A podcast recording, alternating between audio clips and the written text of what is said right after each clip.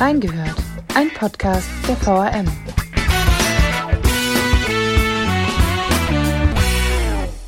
Die Verweigerung der Segnung homosexueller Menschen, Missbrauchsskandale und die Ausgrenzung von Frauen in bedeutenden Ämtern. Die katholische Kirche musste sich schon oft harter Kritik stellen. Unsere Redakteurin Michaela Luster ist selbst Katholikin und hat sich im Rahmen ihrer Berichterstattung mit dem Thema beschäftigt. Wie es ihr dabei erging und was sie sich von der Kirche wünscht. Wir haben reingehört. Und damit herzlich willkommen zur neuesten Folge Reingehört. Mein Name ist Lea Hellbach und ich sitze heute hier mit Michaela Luster. Sie ist Redakteurin in der Lokalredaktion des Wiesbadener Kurier. Hallo Micha. Hallo. Du bist nicht nur selbst Katholikin, sondern hast dich auch im Rahmen von deiner Recherchearbeit mit den jüngsten Entwicklungen beschäftigt. Welche Rolle spielt denn Religion in deinem Leben? Also ich bin schon immer in der Kirche. Ich bin auch in Trier aufgewachsen, wo man es ja, da sagt man immer, ähm, entweder es regnet oder die Glocken läuten. Also da ist man einfach katholisch. Das ist ein bisschen anders als hier. Und ich war tatsächlich auch ähm, auf einer katholischen Mädchenschule, auf einer Ursulinenschule. Ähm, es ist so, dass jetzt ich bin keine Erzkatholikin. Ich bin eher eine U-Boot-Katholikin. Das heißt, ich tauche an Ostern und an Weihnachten auf. Dennoch ähm, freue ich mich, dass es den Glauben in meinem Leben gibt, wie auch immer, nicht immer gleich stark, aber dass es einfach was gibt, wie ich sage, was größer ist als ich selbst. Was ging denn in dir vor, als verkündet wurde, dass der Vatikan die Segnung homosexueller Paare weiterhin strikt ablehnt? Das ist ja eigentlich nichts Neues, nur dass Sie es nochmal so bekräftigt haben. Das ist für mich schon sehr enttäuschend. Ich finde das auch unmenschlich eigentlich müsste es gar nicht sehr viel mit meinem Leben zu tun haben. Ich bin, wie gesagt, verheiratet, ich habe vier Kinder, aber es ärgert mich, dass Minderheiten, ich empfinde das als Abwertung und Diskriminierung und so ist nicht meine Vorstellung von Kirche und auch nicht meine Vorstellung von, von Gott. Ich glaube an einen liebenden Gott.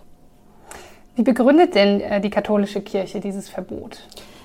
Ich bin halt keine äh, Theologin, aber so wie ich es verstanden habe, sagen Sie, Sie hätten gar keine Vollmacht äh, zu sagen, ab jetzt darf die Kirche oder dürfen die äh, dürfen Kirchenvertreter auch gleichgeschlechtliche Partnerschaften äh, segnen.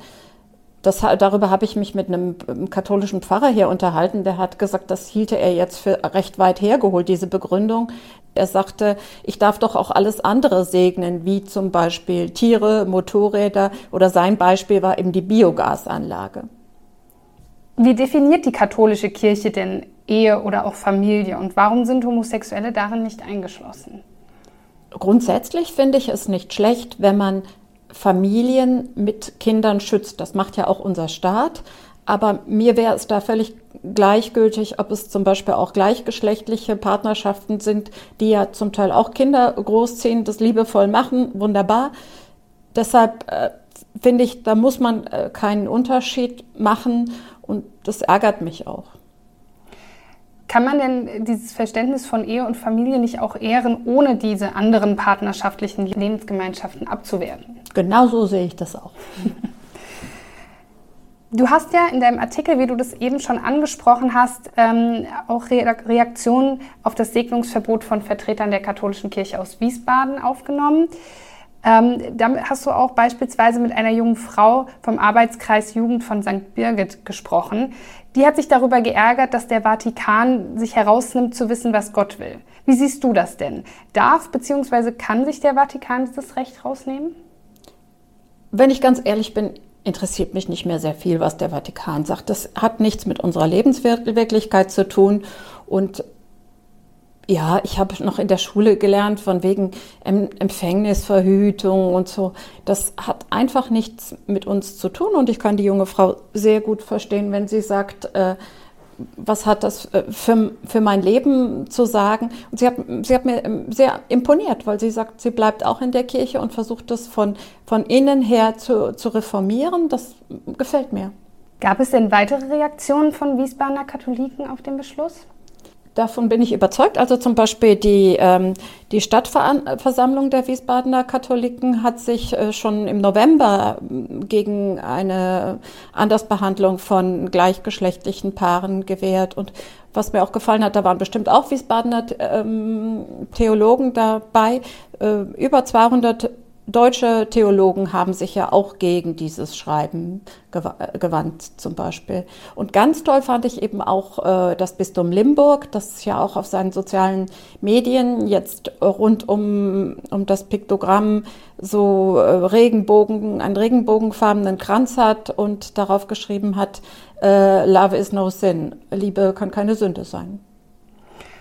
Wir haben ja eben gerade schon ein bisschen über das Glaubenskonstrukt Vatikan gesprochen. Ähm, ist das noch zeitgemäß?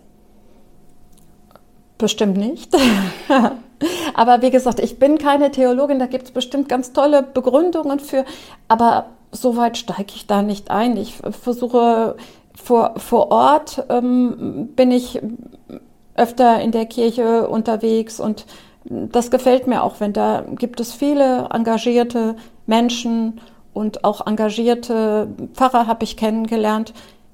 Mir imponiert, wenn die auch im, im besten Sinne politisch sind. Also zum Beispiel war ich in einer Gemeinde, in der sie äh, stille Kirchenasyle haben, hatten. Das heißt, äh, in der sie äh, von Abschiebung bedrohte Afghanen zum Beispiel äh, haben wohnen lassen. Sowas gefällt mir. Oder auch wirklich eine Kirche, die für Minderheiten eintritt, eine Kirche, die großmütig und tolerant ist. Das ist das, was ich mir wünsche. Mhm. Gerade als Frau ist es ja auch oftmals schwierig, äh, die Strukturen in der katholischen Kirche zu akzeptieren. Die bundesweite Aktion Maria 2.0, über deren Wiesbadener Anhänger du letztes Jahr ja auch berichtet hast, hatte sich zur Aufgabe gemacht, die katholische Kirche dahingehend zu reformieren. Wieso ist denn die Machtstruktur in der Kirche für Frauen so problematisch? Ja, das ist wirklich etwas, was schon ewig ist. Ja, man hat wirklich das Gefühl, wir sind gut, um in der Kirche äh, äh, Kerzen anzuzünden oder Kuchen zu backen beim Pfarrfest. Aber es gibt offensichtlich ja auch Frauen, die gerne ähm, ordiniert würden, die gerne Pfarrerin wären, auch in der katholischen Kirche. Und es, es ist durch nichts zu begründen, äh, warum sie das nicht machen können. Das ist sehr schade und mir gehen die Entwicklungen einfach viel zu langsam. Und ich habe in, in meinem Kommentar hatte ich ja damals auch geschrieben von meiner Schwägerin, die, die Diplom-Theologin ist und mit Pan 60 ähm, aus der Kirche ausgetreten ist. Und sie hatte sich in Köln bei Maria 2.0 ähm, engagiert und irgendwann war sie so frustriert und enttäuscht, dass es einfach nicht weitergeht und hat dann gesagt, äh, ich hau in den Sack. Mhm. Bei Maria 2.0 und auch bei der Diskussion jetzt über die Segnung homosexueller Paare spielt ja auch die katholische Sexualmoral mit rein. Die wird immer wieder kritisch angesprochen und die hängt auch oft mit einem weiteren Skandal der katholischen Kirche zusammen, den Missbrauchsskandalen. Wie hängt das denn zusammen?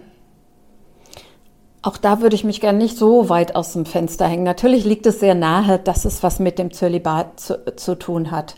Aber da, das weiß ich nicht genau, wie, wie gut das erforscht ist, aber mir, mir geht es darum, dass äh, die Lehre sollte was mit unserer Lebenswirklichkeit zu tun haben, denn sonst werden sich immer mehr Menschen davon abwenden und es ist einfach nicht zeitgemäß, Sex vor der Ehe ähm, abzulehnen oder überhaupt den Geschlechtstrieb äh, zu verteufeln. Ich wünsche mir eine Kirche, die sagt, das ist wunderbar, dass wir einen Körper haben, dass wir unterschiedliche Körper haben und wir sollten ihn nutzen und Spaß daran haben. Und äh, so versuche ich das auch meinen, meinen Kindern zu vermitteln. Kannst du dir vorstellen, warum die katholische Kirche die Aufklärung dieser Missbrauchsfälle so stark ähm, einschränkt bzw. erschwert? Ist das bessere Das Wort? ist, finde ich, eine, eine ganz schlimme Sache, was äh, wirklich, da fehlt ja vollkommen die Empathie durch, für diese Kinder und Jugendlichen, aber auch offensichtlich äh, ähm, Nonnen, denen sexualisierte Gewalt angetan wird. Das ist eine unglaubliche Geschichte und da enttäuscht es mich ganz furchtbar, dass sowas so lange unter dem Deckel gehalten wird. Aber klar, das würde die, die Institution Kirche weiter erschüttern, ähm, indem man sieht, wie groß das Ausmaß wirklich ist. Da muss viel, viel geschehen. Was mir auf der, auf der anderen Seite daran irritiert, ist, dass Leute, die noch in der katholischen Kirche sind, zum Teil so behandelt würden, als wären sie, äh, würden sie Missbrauch begehen. Also zum Beispiel, ich bin in der katholischen Kirche, ich lehne das absolut ab, aber ich möchte damit nicht gleichgesetzt werden. Was würdest du dir denn in diesem Zusammenhang von der Kirche wünschen oder beziehungsweise was erwartest du von der Kirche? Offenheit, Transparenz, großzügige Entschädigung, Entschädigung der Opfer und Bestrafung der Täter. Benennung und Bestrafung der Täter. Und das Zölibat abschaffen. Warum hält denn die Kirche deiner Meinung nach an solchen Strukturen wie dem Zölibat so extrem fest? Ich befürchte, dass es ist, um weiterhin die Macht zu sichern. Mhm. Du hast ja all diese Punkte in deinem ähm, Kommentar aufgegriffen, den du eben schon, schon angesprochen hast. In dem sagst du ja ziemlich deutlich, dass es nicht immer einfach ist, Teil der katholischen Kirche zu sein. Wie waren denn die Reaktionen auf diesen Kommentar? Ja, da war ich ein wenig überrascht, denn ehrlich gesagt habe ich gedacht, na ja, das ist ja jetzt relativ Mainstream, was ich da sage. Das denken ja die meisten denken ja wie ich. Aber ich habe trotzdem eine sehr böse äh, Zuschrift bekommen, in der ich nicht nur als Redakteurin, sondern auch als Frau angegriffen wurde, so von wegen, dazu hätte ich ja wohl gar nichts zu melden und in dem aber auch nochmal Homosexuelle abgewertet wurden, in dem das als ähm, wieder die Natur bezeichnet wurde, was ich schon ziemlich widerlich finde, diesen Angang, diesen Einwurf. Ja. Gab es auch positive Rückmeldungen? Ja, ganz viele. Auch von meinen lieben Kollegen. Ähm, mir hat es ja besonders Spaß gemacht. Ich hatte ja die Idee, ich hatte zu Hause so eine Maske, die ähm, in den Farb Regenbogenfarben ist, die ja für Toleranz und sexuelle Vielfalt stehen. Und dann habe ich meine Chefs gesagt, darf ich das eine einzige Mal das Kommentarbild bunt machen und diese Maske tragen? Und beide Chefs haben direkt gesagt, ja klar, mach das. Und dann hat meine Tochter von mir im Hof dieses Foto gemacht und ich habe das als Kommentarbild gemacht und schon alle Kollegen, die es auf der Seite gesehen haben, haben immer gesagt, super, das gefällt mir. Und das kamen auch äh, mehrere positive Reaktionen auch von Lesern. Es war nur diese eine sehr böse Reaktion von, von anderen Lesern. Ja.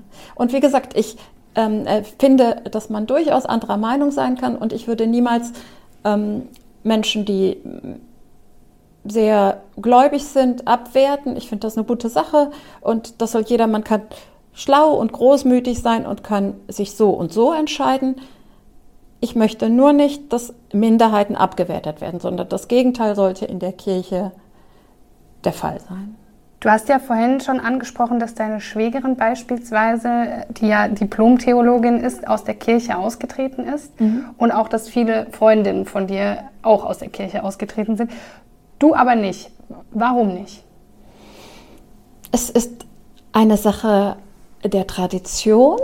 Mm, weil ich wirklich, wie gesagt, christlich, äh, katholisch sozialisiert bin. Ich war auf dieser katholischen Mädchenschule, wo ich wirklich viel gelernt habe und auch vieles Positives erfahren habe. Ähm, ich war äh, bei, in einem äh, Jugendzentrum sehr engagiert als junge Frau, das von Jesuiten geleitet wurde. Auch da habe ich sehr, sehr positive Erfahrungen gemacht. Und Zwei meiner vier Kinder waren auf einer katholischen Mädchenschule in Mainz und das lief auch sehr gut auf Maria Barth. Die anderen beiden, äh, beziehungsweise das eine ist ein Junge, der konnte nicht, aber die andere Tochter hat gesagt, sie will es auf keinen Fall. Ähm, aber auch okay, aber auch sie, obwohl wir da gar keinen Druck ausüben, ist äh, christlich orientiert. Meine Kinder sind zu Fahrten mitgefahren. Sie waren in, in Musikgruppen von, von der Gemeinde. Meine eine Tochter war schon mehrfach in, in Tessé bei dieser Glaubensgemeinschaft. Äh, und gerade mein Sohn geht gerade äh, zur Firmung. Wir, wir geben ihnen nichts vor, also wir sagen nicht, du musst das machen, aber sie, sie, es macht ihnen Spaß und ich sehe viel das Positive, was läuft. Also ich habe, wie gesagt, sehr engagierte Pfarrer kennengelernt, die sich für nicht so Begünstigte einsetzen. Und so stelle ich mir die Kirche vor. Und ich finde, von der, vom Glauben kann man auch ein wenig Demut lernen. Das hört sich sehr antiquiert an, aber ich kann es manchmal nicht mehr ertragen, wie heutzutage viele Leute ihre Bedürfnisse in den Vordergrund stellen. Ich denke oft, es würde uns nicht schlecht anstehen, wenn wir mal denken, ich bin nicht der Nabel der Welt. Jetzt hast du ja den direkten Vergleich auch von den Mädchenschulen. Du warst selbst auf einer und deine Töchter sind auch auf einer gewesen. Hast du da einen Unterschied gemerkt, der, also wie sich das weiterentwickelt hat? Da würde ich jetzt mehr äh, darauf abheben, dass es eben keine Koedukation ist, sondern es eben eine reine Mädchenschule. Und also bei meinen beiden Töchtern ist die Saat aufgegangen. Die lassen sich wirklich nicht die Butter vom Brot nehmen. Sie haben, machen MINT-Fächer. Ähm, also zum Beispiel die eine ist die meine älteste Tochter Emma, ähm, studiert Bauingenieurwesen mit Erfolg und lässt sich da wirklich nicht von Männern rausdrängen das gefällt mir.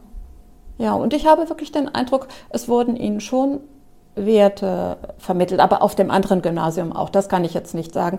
Aber trotzdem für diese beiden Töchter war das die richtige Entscheidung. Und es ist eben auch nicht mehr so wie bei mir früher. Bei mir war das schon noch sehr fundamentalistisch. Also mir wurde noch so auf, dem Mädchen, auf der Mädchenschule beigebracht, so von wegen, äh, wir Katholiken sind die Besseren. So ist das eben heute nicht mehr. Und meine Töchter hatten auch Mitschülerinnen, ähm, die äh, Protestantinnen waren oder auch ähm, dem Islam anhingen. Also äh, ein, ich finde, sie haben auch ein tolerantes Menschen- und Gottesbild äh, vermittelt bekommen. Gibt es denn, beziehungsweise gäbe es einen Punkt, an dem du sagen würdest, jetzt ist Schluss, jetzt trete ich aus der Kirche aus? Da denke ich tatsächlich manchmal drüber nach, weil mit diesen Missbrauchsskandalen ist natürlich wirklich, äh, es ist schon sehr, sehr unerträglich. Aber ich glaube, ich bleibe jetzt erstmal noch ein bisschen drin. Ich gucke mir Maria 2.0 an und vielleicht habe ich irgendwann auch mal Zeit, mich da selbst mehr zu engagieren.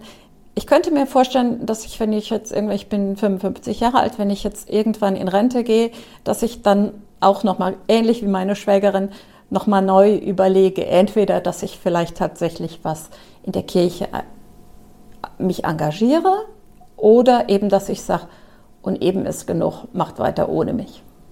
Hm. Wir haben ja nun sehr viel über die negativen Seiten auch der katholischen Kirche gesprochen. Vielleicht kannst du uns zum Schluss noch einmal erklären, was für dich das Positivste und Schönste am katholischen Glauben ist und auch an der Kirche. Ja, ich habe wirklich viele, viele ähm, schöne Begegnungen gehabt.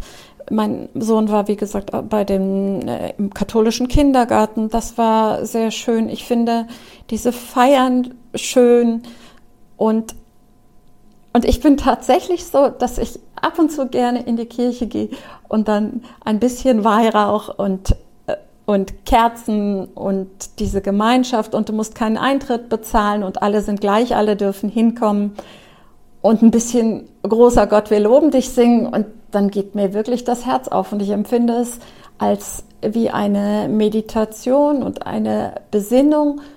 Und für mich, mir ist das näher als etwas Esoterisches. Und ich glaube, dass wir alle etwas brauchen, das darüber hinausgeht, über Essen, Trinken, Arbeiten, sondern etwas, das größer ist als wir selbst, das uns tröstet und das dem ganzen, dem ganzen großen, großen Ganzen einen Sinn gibt. Schön, das ist doch ein wirklich schönes Schlusswort zu diesem Thema. Ähm, dann danke ich dir schon mal für das Gespräch. Vielen Dank dir. Und ähm, ja, liebe Hörer, wenn ihr euch weiter zu dem Thema informieren wollt, könnt ihr das gerne über unsere Homepage machen, www.wiesbadenerkurier.de. Dort könnt ihr natürlich auch Michas Texte zum Thema lesen und auch noch viele weitere mehr. Wenn ihr mit uns mitdiskutieren wollt, schaut doch mal auf den sozialen Netzwerken vorbei. Wir sind auf Instagram, Facebook und Twitter vertreten. Und damit sage ich Tschüss und bis zum nächsten Mal. Tschüss.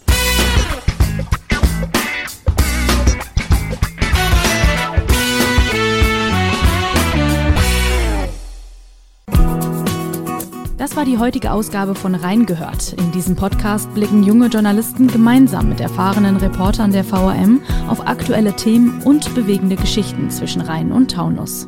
Ihr wollt noch mehr spannende Geschichten, Reportagen und News aus eurer Region? Dann probiert doch einfach mal unser Plus-Angebot aus.